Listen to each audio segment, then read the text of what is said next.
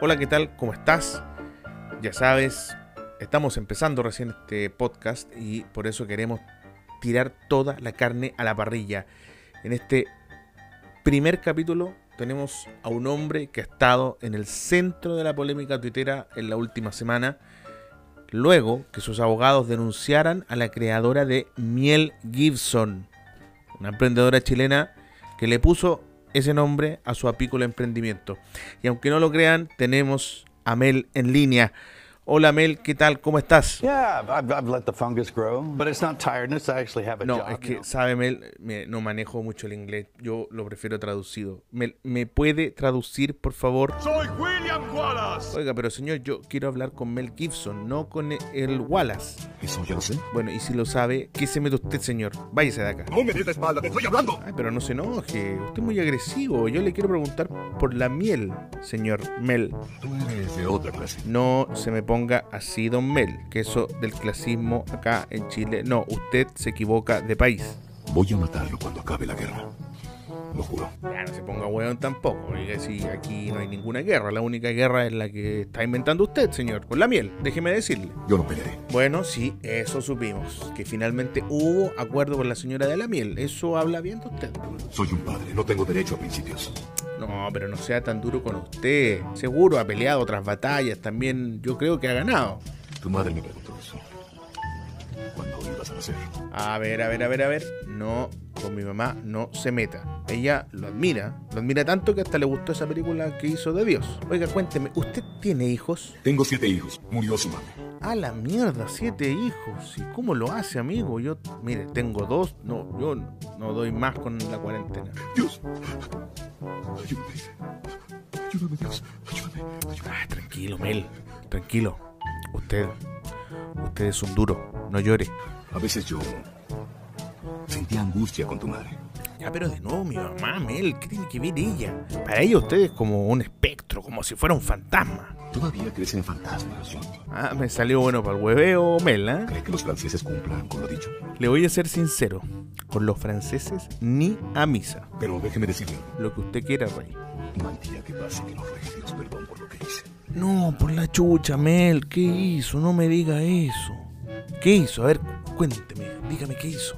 Los descuartizamos lentamente, pieza por pieza. No, pero qué terrible, Mel, lo que hizo, no. Pusimos las cabezas en una carreta y las enviamos al fuerte Amercón con ellos. Los ojos, lenguas y dedos fueron enviados hacia el territorio de los Cherokees. No, usted está bromeando, señor.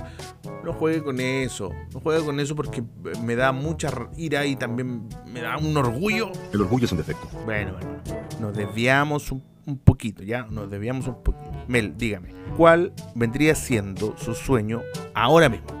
Mi esperanza y mis ruegos son porque los sacrificios que tantos han pasado sean la semilla de la promesa de nuestra nueva nación. Esa es una noble reflexión, pero déjeme decirle que todo el mundo quiere lo mismo y pocos hacen algo. ¿Usted qué ha hecho para que el mundo sea mejor? No he hecho nada. Por eso me siento tan mal. Bueno, la sinceridad es un primer paso, Mel, no, no se amargue tampoco, no, no es necesario. Cuando tengas una familia podrás entenderlo. M- Mel, la verdad, Mel, usted es más fome que Checho Irán enfermo. Quiero, en realidad quiero llevarlo a materias políticas. Mel, ¿puedo? Pero si preguntas si apruebo, Sí, efectivamente, acá en Chile, usted ya debe saberlo, viene plebiscito. Y casi todos aquí votamos a prueba, yo me imagino que usted también. contestaré con un definitivo o no. Bueno, yo, yo con usted no tengo nada más que hablar, Mel. Después de esto no tengo nada más que hablar. No me extraña en todo caso que usted rechace. Si deseas unirte con tu madre, No, no, no, no, no. Gracias. Yo, yo apruebo, Mel. Yo apruebo, Mel. Para usted, palabras finales. Por presentarse en este campo de batalla, les doy las gracias. Oiga, que le gustan las guerras a usted, señor. Sí, mire, si ese es su lenguaje, espéreme, voy a traer a mi ejército. Y si este es su ejército, ¿por qué se retira? Ya, mire, si tanto le gustan las guerras, ahí está, ya, lúzcase, lúzcase, lúzcase. Imagínese que aquí está su ejército.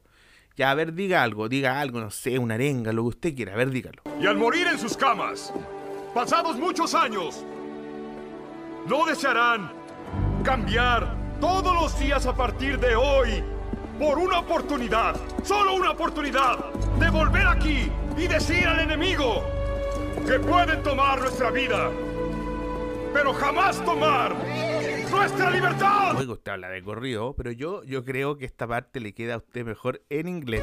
That they may take our lives, but they'll never take our freedom.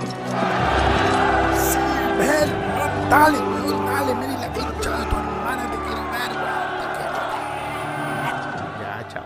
Chao. Muchas gracias por estar ahí y nos escuchamos en un próximo episodio.